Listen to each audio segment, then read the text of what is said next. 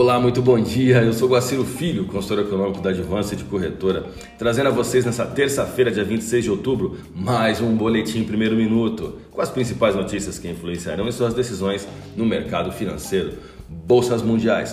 A bolsa de Xangai encerrou o dia com queda de 0,34%, enquanto a bolsa japonesa Nikkei alta de 1,77%.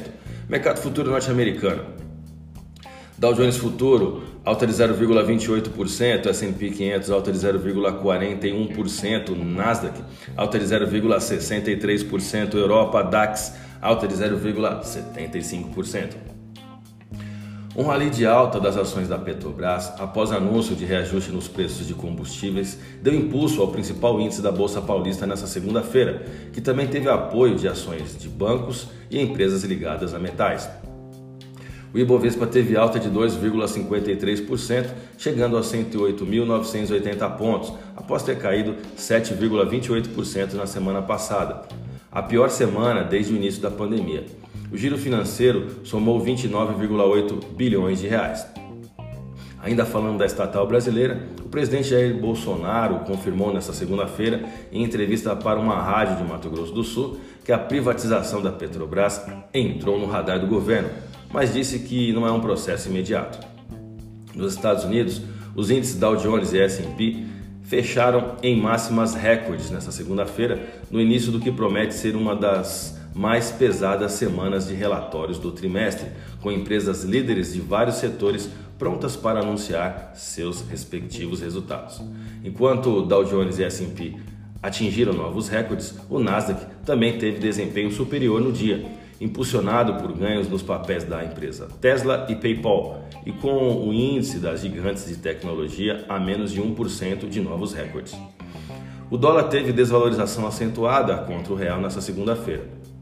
Movimento apontado por investidores como um ajuste depois de fortes ganhos registrados na semana passada, com acenos recentes do governo ao mercado financeiro e aproximação da reunião de política monetária do Banco Central também no radar.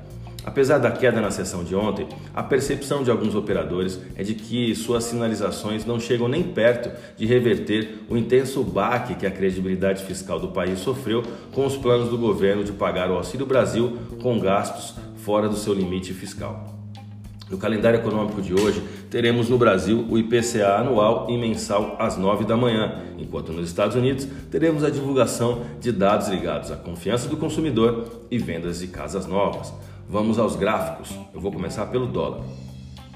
O fechamento abaixo da resistência R6 na taxa spot de 55706 no dólar é importante, apesar de ainda ser pouco é, é, sinalizador de um, qualquer tipo de reversão.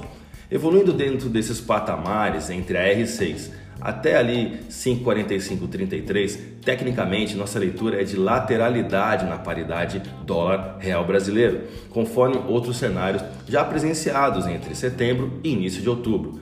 A divisa norte-americana registrou um volume de negócios no último pregão de 191 bilhões de reais em contratos futuros de dólar negociados na bolsa brasileira, baixa de 1,66% no dólar à vista e taxa spot de R$ 5,55. Falando do euro agora, o euro sofreu uma desvalorização perante o real, rompendo duas é, dois suportes, na verdade, e fechando dentro do canal de alta formado desde o início de setembro. O euro encerrou o pregão com baixa de 2,16% e taxa spot de 6,4366.